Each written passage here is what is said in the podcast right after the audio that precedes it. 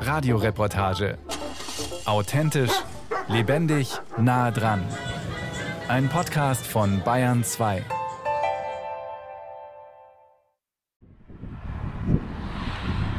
Es ist dunkel, mitten in der Nacht. Polizei fährt schon vorbei. Die Polizei fährt weiter. Noch haben Samuel und Charlie nichts Verbotenes getan. Würde die Polizei sie auf dem Rückweg erwischen, wäre das schlecht. Ein paar Stunden vorher, Augsburg, ein Nachmittag Ende November. Wir treffen Charlie und Samuel. Ich bin Samuel und ich bin 19 Jahre alt und bin Klimaaktivist. Ja, genau. Ich bin Charlie, ich bin 20, ich bin auch Klimaaktivistin. Die beiden wohnen eigentlich in Ravensburg. Für die nächsten Tage wollen sie Aktivistinnen in Augsburg unterstützen und unter anderem für sie kochen. Und zwar mit gerettetem Essen. Denn Samuel und Charlie gehen regelmäßig Containern. Sie holen also nachts Lebensmittel aus Müllcontainern von Supermärkten. Wir jedes Mal, wenn wir an die Tonnen gehen, sehen, dass die schier überquillen und da echt so viel drin liegt, dass selbst wir gar nicht alles mitnehmen können, weil wir es gar nicht gegessen kriegen würden. Charlie containert aus Überzeugung. Aber Containern ist in Deutschland verboten. Diebstahl. Zwar handelt es sich im juristischen Sinne nicht mehr um Lebensmittel, sondern um Müll, aber der ist immer noch Eigentum des Supermarktes. Das Risiko, erwischt zu werden, nimmt Charlie in Kauf. Etwa zweimal pro Woche geht sie Containern. Ich gehe nicht unfassbar gerne Containern. Ich weil es ist viel bequemer im Supermarkt einzukaufen. Also da könnte ich mit einer Einkaufsliste reingehen und sagen, okay, ich brauche Nudeln und Tomatensauce, ich möchte gerne drei Paprika haben. So am Container muss man mit dem zurechtkommen, was man findet. Momentan mache ich es gerne, weil ich weiß, dass diese Lebensmittel sonst ungenutzt weggeschmissen werden würden und es dann den Aufwand für mich wert ist. Heute möchten Sie und Samuel uns zeigen, wie viele Lebensmittel Supermärkte nach wie vor wegschmeißen. Wir laufen zu einem Supermarkt im Norden von Augsburg. Schon von der Straße aus sieht man blaue Tonnen. Sie stehen an der Einfahrt, dort, wo die Lieferanten ihre Ware ausliefern.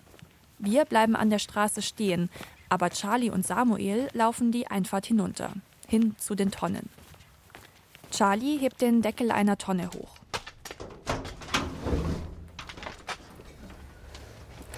Wow. Ist in der Rest auch noch was? Das ist ja richtig viel. Oh, das ist abgeschlossen. Und noch mehr Lauch und Falafel und so. Drei der Tonnen sind offen und bis oben hin mit Essen gefüllt. Das meiste noch genießbar. Die vierte Tonne ist abgeschlossen. Sie aufzubrechen wäre schwerer Diebstahl und steht entsprechend unter Strafe, sagt Ina Gerstberger. Sie ist Anwältin für Lebensmittelrecht. Also ich gehe davon aus, dass das Schlimmste eine satte Geldstrafe wäre im ersten Lauf und dann vielleicht ja, später auch mal eine Freiheitsstrafe auf Bewährung. Immer wieder werden Containerer verurteilt. Für besonders viel Aufmerksamkeit haben zwei Studentinnen aus Olching gesorgt. Das Amtsgericht Fürstenfeldbruck hat sie 2019 verurteilt. Zu einer Geldstrafe in Höhe von 225 Euro. Auch Samuel und Charlie wurden schon mal erwischt. Auf dem Rückweg vom Containern, erzählt Samuel. Da hatten wir ganz viele Supermärkte abgeklappert, waren auch mit einem Auto unterwegs, um die ganzen Lebensmittel transportieren zu können. Und da gab es dann auch einen Prozess. Sie sind damals zu Sozialstunden verurteilt worden. Abgeschreckt hat sie das nicht. Im Gegenteil. Ich gehe trotz der potenziellen Strafe Containern, weil ich es wichtig finde, immer wieder aufs Neue aufzuzeigen, wie viel in den Tonnen landet, obwohl es Institutionen wie Foodsharing oder auch die Tafel gibt, die sich freuen würden, wenn sie noch mehr Lebensmittel bekommen würden. Und dann finde ich, ist es wichtig, auch diesen, diesen politischen Wirbel immer wieder aufs Neue aufzubringen. Etwas nervös sind sie trotzdem immer wieder aufs Neue. Kurze Zeit nach unserem Treffen gehen sie wieder Containern. Und dieses Mal sind wir quasi dabei. Es gibt aber auch legale Wege, Lebensmittel zu retten. Allerdings auch das nicht ohne Schwierigkeiten. Also am besten mehr Kisten als zu wenig äh, dabei haben. Das ist Daniel Holzwart. Er engagiert sich ehrenamtlich bei Foodsharing, eine Organisation, die Lebensmittel rettet. Daniel läuft gerade in seiner Garage in Regensburg hin und her. Er bereitet sich vor. In den Kofferraum seines Autos packt er zwei Kühlkisten. Gleich fährt er damit zu einem Supermarkt in der Nähe.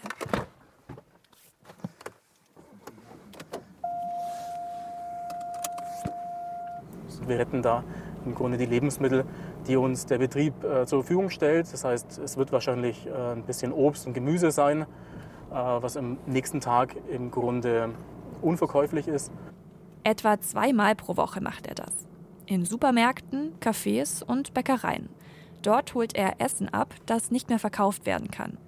Aber Daniel rettet nicht nur Lebensmittel, er ist außerdem dafür verantwortlich, neue Betriebe zu akquirieren. Gleich ist es 17 Uhr. Dann muss er beim Supermarkt sein. Das heißt, wir fahren jetzt ähm, immer zum Lieferanteneingang, ähm, damit eben der tägliche Ablauf nicht gestört wird äh, von dem Supermarkt und sortieren auch im Hintergrund aus. Schauen wir mal raus.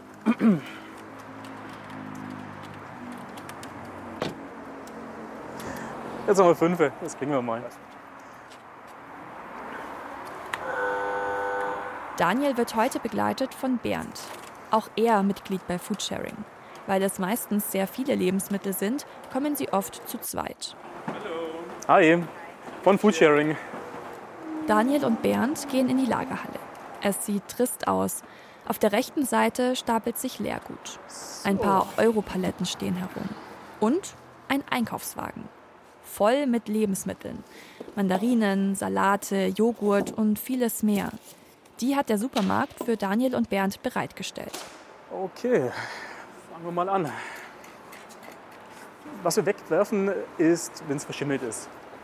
Sie stellen ihre noch leeren Kisten auf dem Boden neben dem Einkaufswagen.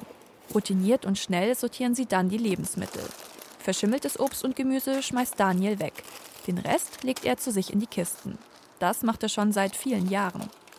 Ich habe angefangen als Student, natürlich aus finanziellen Gründen, aber jetzt wirklich aus, aus dem Prinzip, dass Lebensmittel nicht weggeworfen werden, die noch absolut gut sind. Einiges behält er selbst, aber viele Lebensmittel gibt er auch an andere weiter. Mir tut es tatsächlich am meisten weh, wenn irgendwelche Fleischprodukte weggeworfen werden. Weil man so viel Energie reinsteckt, so viel Wasser, so viel Ressourcen verschwendet und dann das Ganze im Müll landet. Ja, definitiv Fleisch. Heute, ähm, mal schauen, ein paar, paar Würste sind dabei, aber ansonsten, ja, Meeresfrüchte sind dabei, die man auch demnächst essen muss. Das heißt, sowas geht auch nicht an die Tafeln, wenn es hier das MHD schon abgelaufen ist oder beziehungsweise morgen abläuft. Das MHD, also das Mindesthaltbarkeitsdatum. Anwältin Ina Gerstberger erklärt, warum das mit dem MHD ein Problem ist. Die Produzentenhaftung des Herstellers endet dann. Und stattdessen ist derjenige, der es dann in Verkehr bringt, obwohl es abgelaufen ist, derjenige, der dann dafür die Produktverantwortung übernimmt. Das bedeutet, verschenkt die Tafel abgelaufene Ware und die beschenkte Person bekommt dann zum Beispiel eine Lebensmittelvergiftung, dann wäre die Tafel dafür verantwortlich.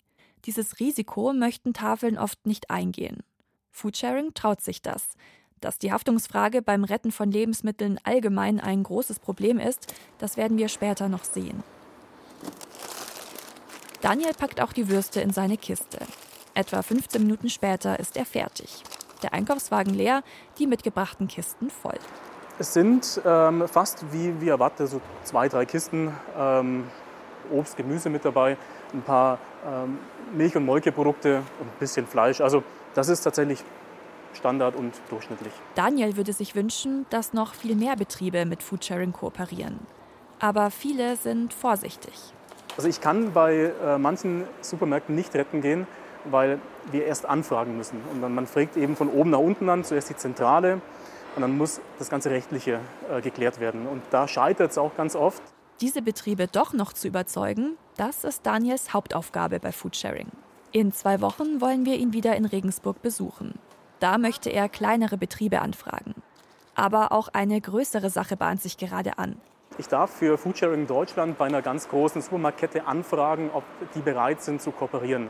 Und es sind schon erste Gespräche gelaufen und die nächsten Gespräche werden demnächst stattfinden.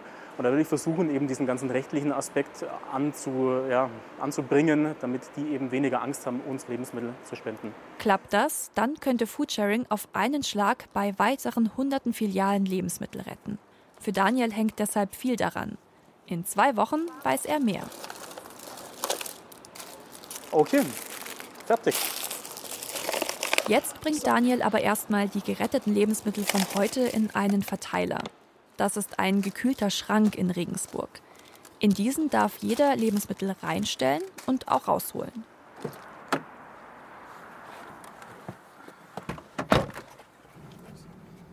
Der Verteiler ist mit dem Auto etwa fünf Minuten vom Supermarkt entfernt. Alles, was gekühlt werden muss, sortiert Daniel in den Kühlschrank ein. Den Rest packt er daneben. Was würde jetzt passieren, wenn jemandem schlecht wird, nachdem er jetzt äh, irgendwas gegessen hat, was du da reingestellt hast? Das, das, ist eine, das ist eine wirklich grazile Frage. Wir sind als Botschafter sind wir verantwortlich äh, zu machen. Kurzer Exkurs ins deutsche Recht. Wer Lebensmittel weitergibt, kann auf verschiedene Arten dafür haftbar gemacht werden. Grundsätzlich gilt, es ist egal, ob ich einen Supermarkt habe oder einfach meiner Nachbarin das Essen vorbeibringe. Wenn ich zum Beispiel bewusst schimmliges Essen weitergebe, dann kann ich dafür zivilrechtlich belangt werden. Wer regelmäßig Lebensmittel verkauft oder verschenkt, ist vor dem deutschen Recht ein Lebensmittelunternehmer und hat damit nochmal besondere Pflichten. Auch Daniel ist also ein Lebensmittelunternehmer und muss beispielsweise Lebensmittel auf Allergene kennzeichnen. Und auch weitere Pflichten gehen damit einher. Würden Betriebe Lebensmittel selbst verschenken, dann bleiben sie damit verantwortlich. Foodsharing will ihnen das Verschenken erleichtern. Deshalb übernehmen sie diese lebensmittelrechtliche Verantwortung. Ob Betriebe sich davon beruhigen lassen? In Frankreich läuft das anders. Hier sind Supermärkte sogar dazu verpflichtet, übrige Lebensmittel zu spenden.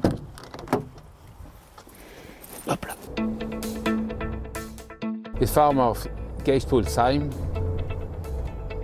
Leclerc Drive. Und wie viele Sachen werden wir da halt ungefähr ab? Ja, das vier, acht Kisten, sieben Kisten. Abwarten, abwarten. Olivier ist gerade auf dem Weg zu einem Supermarkt in der Nähe von Straßburg. Er spricht Elsässisch, ein Dialekt, der in der Region um Straßburg teilweise noch gesprochen wird. In Frankreich gibt es seit 2016 ein Gesetz gegen Lebensmittelverschwendung. Dieses Gesetz wirkt sich sehr direkt auf Oliviers Alltag aus. Er fährt einen großen weißen Transporter. Den braucht er auch, denn Olivier muss heute sehr viele Lebensmittel transportieren. Er wirkt routiniert, trägt eine Brille und eine Weste in Knallorange, die Markenfarbe für die Banque Alimentaire, die Tafel in Frankreich. Dort hilft er, Lebensmittel an Bedürftige zu verteilen. Olivier parkt den Transporter vor der Lagerhalle, schnappt sich ein paar leere Kisten und begrüßt eine Mitarbeiterin vom Supermarkt. Bonjour. Merci. Die deutet auf einen Berg an Lebensmittelkisten. Zehn Stück. Und ist das gut? Viel, gut, sehr gut, very gut. Alles voll mit frischen Radieschen, Champignons, Fertigsalaten, Schinken, Hähnchen, Würstchen. Und zwölf Packungen Himbeeren. Alles Sachen, die ohne die Tafel wahrscheinlich in der Tonne gelandet wären. Das Gesetz hat zu mehr Spenden für die Tafel geführt, auch bei Oliviers Tafel. Die hatte zwei Jahre nach Einführung des Gesetzes 40 Prozent mehr Spenden als davor. Heißt das auch, dass in Frankreich weniger Lebensmittel verschwendet werden? Nicht unbedingt. Olivier verleert gerade die letzten Kisten in seinem Transporter. Auf einer der Kisten liegt eine Liste. Ah, das hat uns die, die Liste gegeben. Die ganze Ware, wir haben gekriegt. Auf der Liste stehen alle Waren, die der Supermarkt heute an die Tafel gespendet hat. Auf drei Seiten ist alles ganz genau aufgeschrieben. Die Mördigkeit Stempel, drauf ist alles. Olivier setzt einen Stempel unter die Liste. Dadurch bestätigt er dem Supermarkt ganz offiziell, dass er die Lebensmittel bekommen hat. Das ist wichtig, denn der Supermarkt kann einen Teil des Einkaufspreises für die Lebensmittel von der Steuer absetzen. Auch das wurde im Gesetz von 2016 geregelt. Es soll die Supermärkte zusätzlich motivieren, Lebensmittel zu spenden. Im Gegensatz zu Deutschland. Hier zahlt man unter Umständen sogar Steuern auf gespendete Lebensmittel. Merci. Bonne journée. Au revoir, madame. Ankunft an der Lagerhalle. Es ist 13 Uhr. In einem großen Teil der Halle stehen sechs, sieben Meter hohe Regale. Dort werden die haltbaren Lebensmittel gelagert. Auf der anderen Seite die, die gekühlt werden müssen. Olivier lädt die Lebensmittel auf eine Europalette. Damit ist sein Job für heute getan. Jetzt übernehmen Jean-Luc und seine Kolleginnen. Gemeinsam stehen sie um zwei große gelbe Tonnen und sortieren das Obst und Gemüse, das Olivier gerade vorbeigebracht hat. Etwas skeptisch begutachtet Jean-Luc die Himbeeren. Bei zwei Packungen scheint er sich unsicher zu sein und berät sich mit einer Kollegin. Die Himbeeren, was denkst du? Sie schaut sich die Himbeerpackungen genau an. Man sieht, in einer Packung haben ein paar Himbeeren schon dunkle Flecken. Diese hier, ja, aber die andere nicht. Jean-Luc wirft die Packung in die riesige Abfalltonne. 250 Kilo passen hier rein. Sie ist fast voll. Sie sind sehr kompliziert. Schauen Sie hier in der Packung. Da suche ich nach Schimmelflecken. Wenn eine einzelne Himbeere in der Packung schimmelt, dann überträgt sie das auf die andere. Es gibt keine offiziellen Zahlen der Regierung, ob sich die Menge der weggeworfenen Lebensmittel seit dem Gesetz tatsächlich reduziert hat. Aber die Zahl der Lebensmittel, die von Supermärkten an die Tafel gespendet werden, ist im Schnitt um ein Drittel gestiegen. Doch auch die kann nicht alles davon verwenden. Die Tafel in Straßburg muss pro Woche knapp zwei Tonnen Lebensmittel wegwerfen. Weil das MHD abgelaufen ist, weil sie schimmeln oder schon faulig sind. Und da geht im Zweifel die Sicherheit vor. Für die Tafel ist das gut so. Wenn die Leute krank werden, dann wäre das eine Katastrophe. Null Prozent Müll geht eben nicht. Jean-Luc packt sieben andere Packungen Himbeeren auf eine neue Europalette. Die geht heute noch raus an die Caritas, die sie dann an Bedürftige verteilt. Das Beispiel Frankreich zeigt, Gesetze können dafür sorgen, dass mehr übrige Lebensmittel gespendet werden. Könnte ein ähnliches Gesetz auch für Deutschland in Frage kommen? Zurück bei den Klimaaktivistinnen in Deutschland. Samuel und Charlie sind immer noch in Augsburg.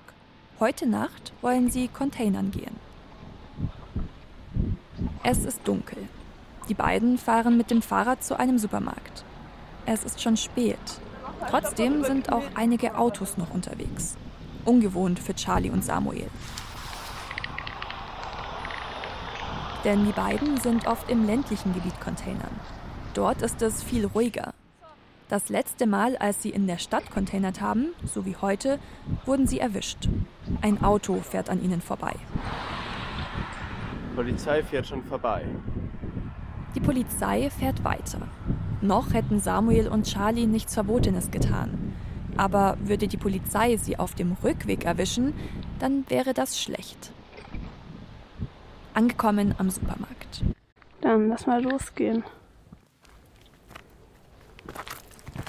Am Supermarkt stehen mehrere Mülltonnen. Da wollen sie hin. Aber plötzlich ein Licht geht an.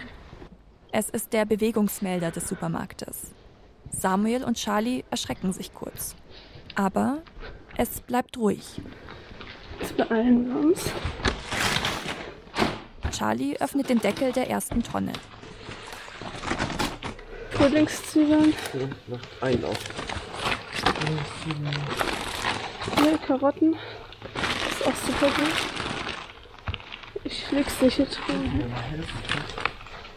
Himbeeren, die sehen auch noch super fresh aus. Uh, hier ist noch Brokkoli. Plötzlich ein Geräusch. Charlie und Samuel werden leise. Sie schauen auf. Gut. Niemand in Sicht. Die beiden wühlen weiter in den Tonnen. Das reicht, glaube ich. Charlie klappt die Deckel der Mülleimer wieder zu. Die sind noch immer bis oben voll. Mit einer ganzen großen Tasche voller Lebensmittel gehen wir hier raus. Jetzt müssen sie die Sachen aber noch nach Hause bringen. Samuel schnürt die volle Tüte auf seinen Gepäckträger. Dann fahren sie los.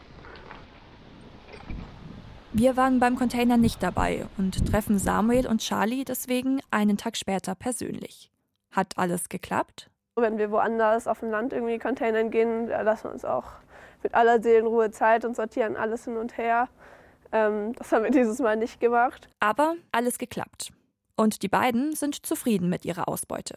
Radieschen, da sind jetzt natürlich die Blätter weg und nicht mehr so hübsch, weil die macht man ja eh weg. Genau, und Karotten mit, mit Grün. Das Grün schneidet man ja weg und dann, äh, das, die halten halt länger, wenn sie grün haben. Aber oft werden sie dann weggeschmissen, weil das Grün welk ist. Welkes oder hässliches Gemüse wird weniger gekauft. Supermärkte schmeißen es deswegen eher weg. Wir als Konsumentinnen und Konsumenten könnten also auch dazu beitragen, dass weniger im Müll landet, indem wir zum Beispiel auch einen angedrückten Apfel kaufen. Ich glaube, es liegt ein kleiner Teil beim individuellen Konsum und ein größerer Teil bei der Politik, weil die die Rahmenbedingungen schafft. Containern darf nicht die Lösung sein. Viel sinnvoller wäre es, wenn Essen gar nicht erst in der Tonne landen würde. Dafür kämpft auch Foodsaver Daniel aus Regensburg.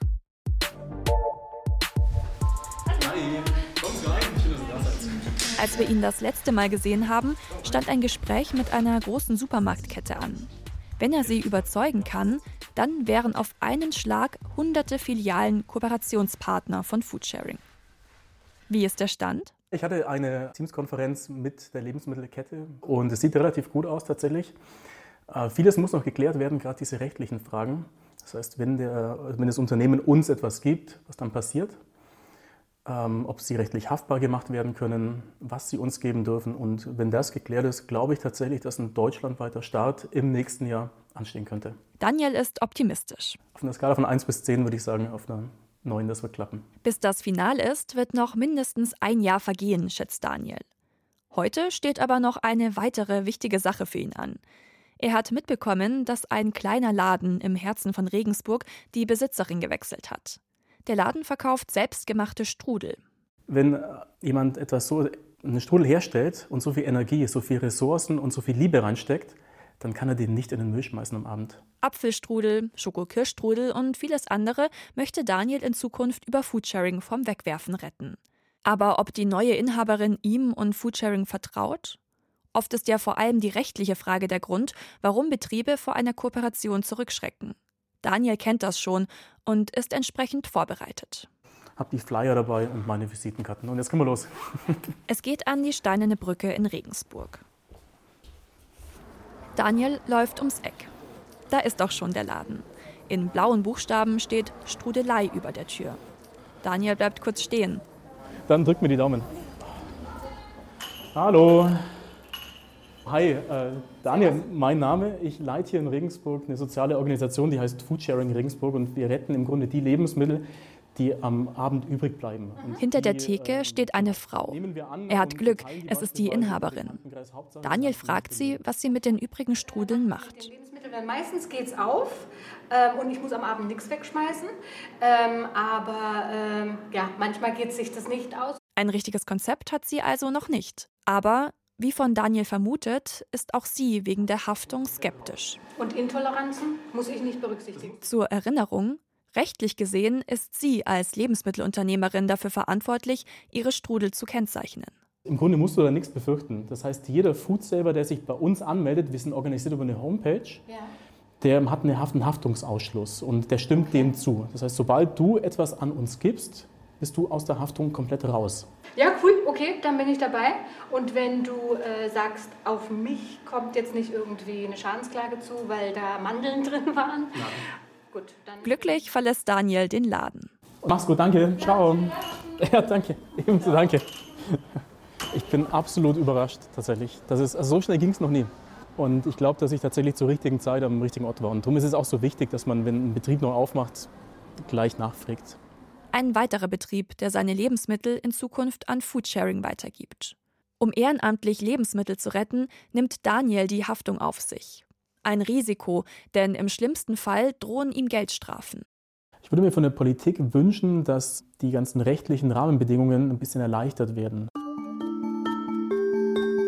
Die Bundesregierung hat das Problem auch erkannt. Im Koalitionsvertrag steht bereits drin, dass die Ampel Fragen zur Haftung klären will.